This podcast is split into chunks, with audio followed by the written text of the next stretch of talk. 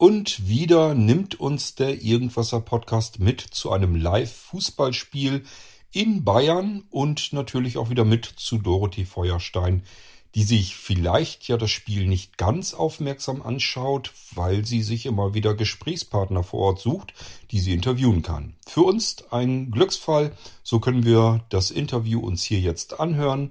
Ich würde mal sagen, Dorothee, das ist jetzt dein Spielfeld hier. Viel Spaß mit Dorothee und dem Interview live vor Ort in Bayern. So,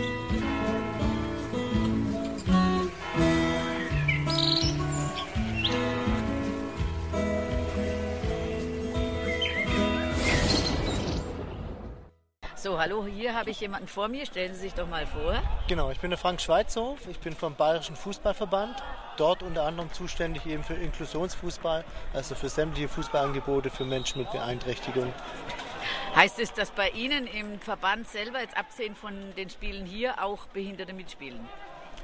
Wir machen Sportangebote für Menschen mit unterschiedlichen Beeinträchtigungen. Es gibt Inklusionsfußball, das heißt, es spielen in den Vereinen Kinder, Jugendliche, Erwachsene mit und ohne Beeinträchtigung zusammen. Wir unterstützen aber auch jede andere Form, wenn Menschen mit Beeinträchtigung Fußball spielen können, so wie jetzt hier im Rahmen von der Lebenshilfe, von dem Spielbetrieb für Menschen aus Werkstätten. Wir sind beim Blindenfußball mit dabei, wir sind beim amputierten Fußball mit dabei, CP. Also wir versuchen jeden im Prinzip die Chance zu geben, dass er Fußball spielen kann. Und inwiefern unterstützen Sie jetzt hier die Spiele? Wir sind sehr aktiv eingebunden, das heißt, wir sind in den ganzen Planungen im Vorfeld, organisatorische Absprachen. Ich selber bin vor Ort hier in der Turnierleitung mit dabei, Spielbeobachtungen und wir stellen als Bayerischer Fußballverband die Schiedsrichter. Wir stellen auch die Bälle zur Verfügung und es gibt auch von uns Preise mit dazu.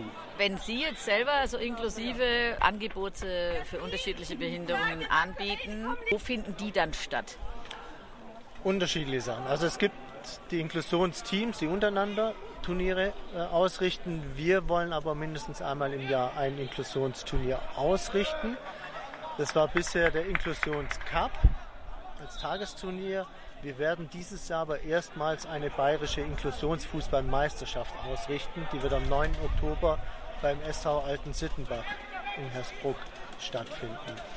Und weiter gedacht, was wir natürlich vorhaben, aber die letzten Jahre nicht möglich war umzusetzen, wir würden gern regional Qualifikationsturniere spielen, um dann die Mannschaften zum Finale einladen zu können zur Bayerischen Inklusionsfußballmeisterschaft. Ist es dann auch in so renommierten Stadien wie dieses hier? Diesen Glücksgriff haben wir leider nicht immer.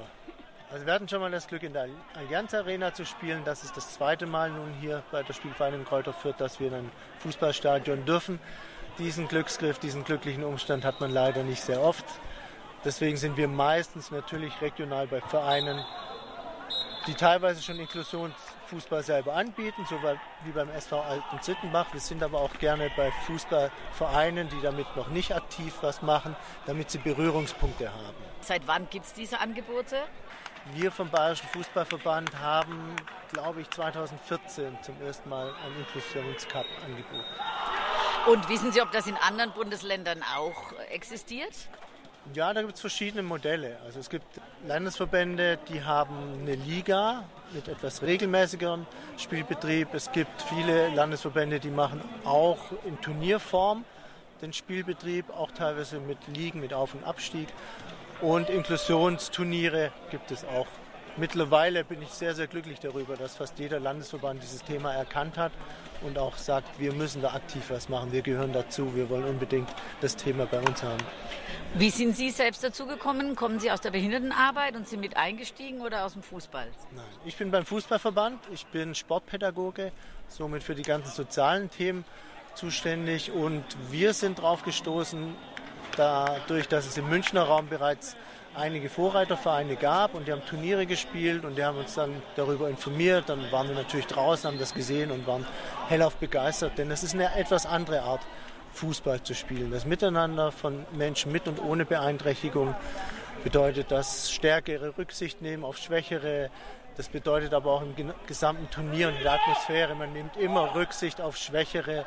Und da gibt es auch so ein paar besondere Regeln, dass beispielsweise unterlegene Teams dürfen Spieler dazu aufs Spielfeld nehmen. Ne? Und dann dürfen die noch, ah, okay, können wir noch einen dazu nehmen, damit es wieder ausgelegt wird. Na klar, komm, auf geht's, bring den achten Feldspieler mit an Bord.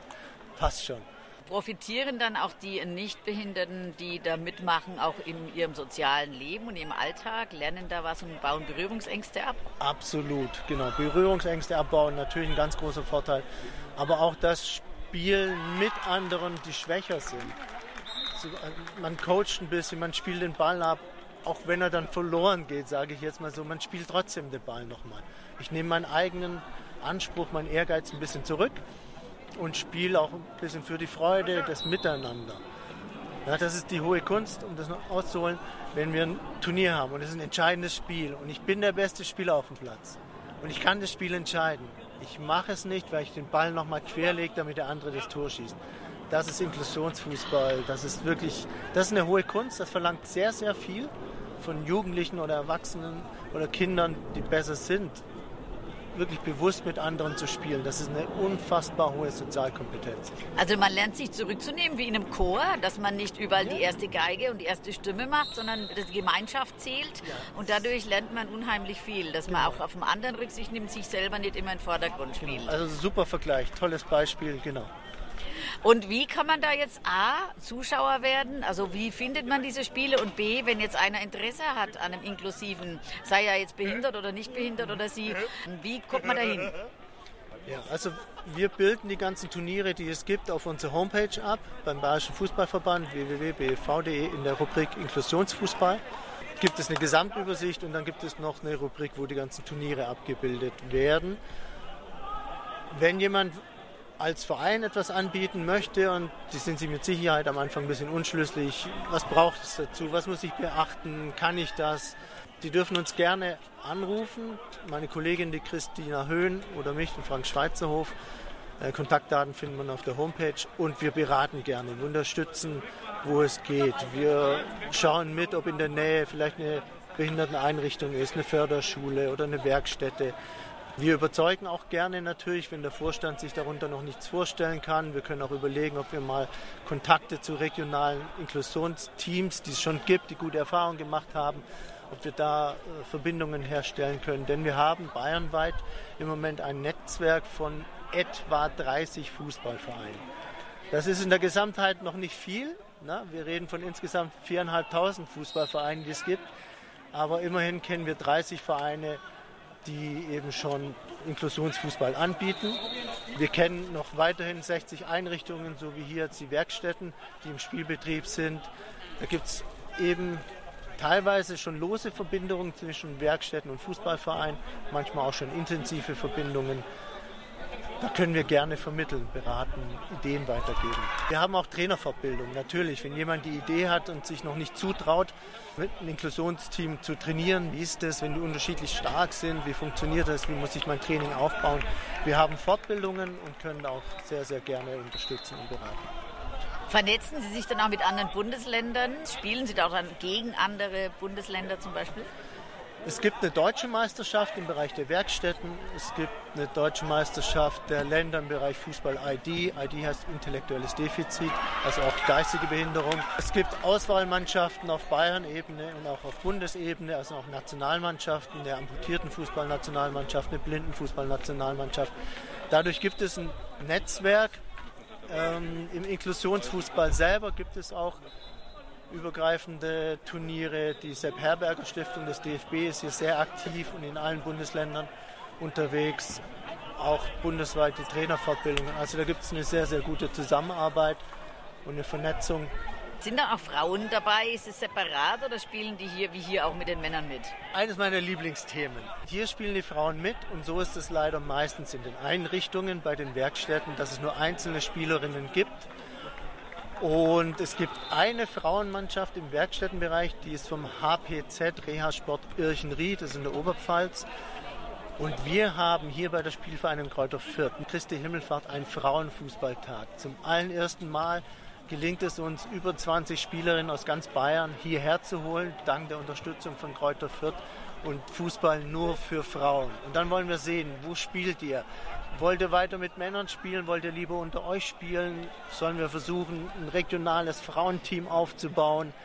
Denn uns ist bewusst, dass die natürlich in der Männerdomäne in ihren Werkstätten ein bisschen untergehen. Im Inklusionsfußball, in den Vereinen selber, finden wir sehr viele Spielerinnen mit und ohne Beeinträchtigung. Ähm, es gibt beispielsweise Spielerinnen aus Frauenteams, die zusätzlich im Inklusionsteam spielen.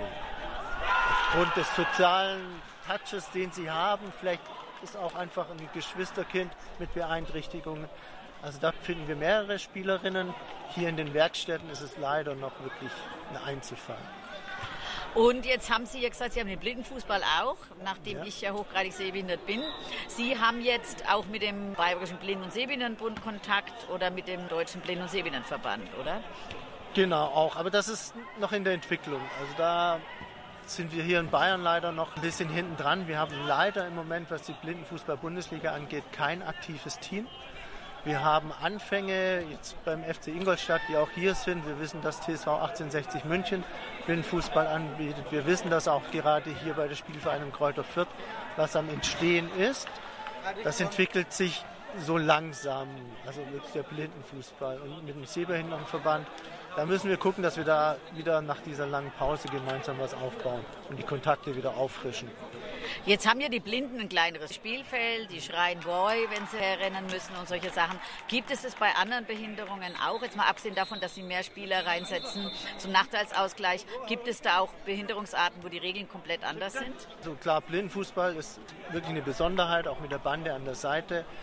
Wir haben natürlich auch beim amputierten Fußball Besonderheiten. Also Einbeiner auf Krücken nennen sie sich selber. Also wirklich nicht der falsch verstehen, das sagen die selber zu sich. Vor allem, wenn sie dann mal gegen Zweibeiner spielen.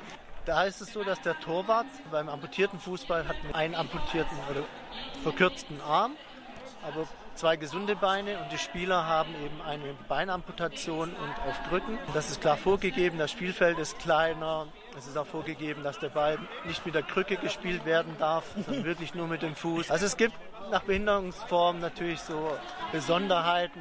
Im Inklusionsfußball selber, das ist eine bunte Mischung. Da achten wir nicht auf die Beeinträchtigung. Also da wird kunterbunt gespielt, aber wenn es wirklich nur um eine Beeinträchtigungsform geht, dann muss man natürlich schauen, dass das gute Spiele geben, dass die Spielfeldgröße stimmt, macht eine Bande sinnvoll oder nicht und eben wie kann man die Beeinträchtigungsformen ausgleichen, auch kategorisieren. Genau, bei den Inklusionsspielen, wo es gemixt ist, nehmen sie einfach ein bisschen Rücksicht aufeinander und haben diese sozialen genau. Verhaltensweisen. Genau, da gibt es so einen Ehrenkodex, der sich entwickelt hat, der wirklich auch sagt, dass die dominanten Spieler sich zurücknehmen sollen. Sie sollen nicht dribbeln, sie sollen das Spiel nicht entscheiden, sie sollen nicht versuchen, aus 30 Metern in den Winkeln zu hämmern, sondern wirklich ein gutes Zusammenspiel hinzubekommen. Und jetzt sagen Sie noch mal genau diese Internetadresse, dass wir die zum Schluss noch mal haben. www.bv.de www.bfv.de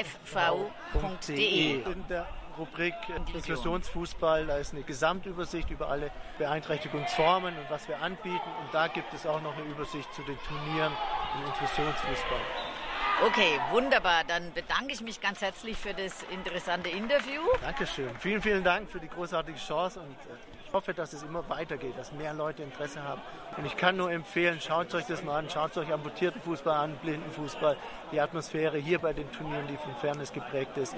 Es ist ein anderer Fußball, es ist ein besonderer Fußball, der richtig Spaß macht. Dankeschön.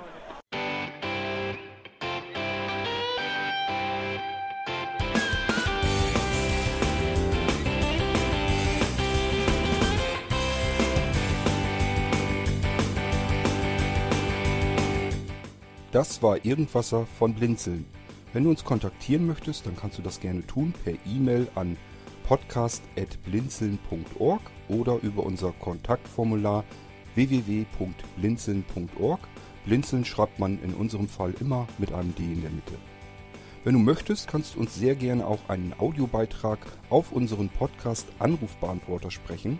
Der hat in Deutschland die Telefonnummer 05165 439 461. Und wenn du uns aus dem Ausland anrufen möchtest, dann ersetze einfach die erste 0 gegen die 0049 für Deutschland. Wir bedanken uns für dein Interesse und freuen uns schon darauf, wenn du auch beim nächsten Mal wieder mit dabei bist.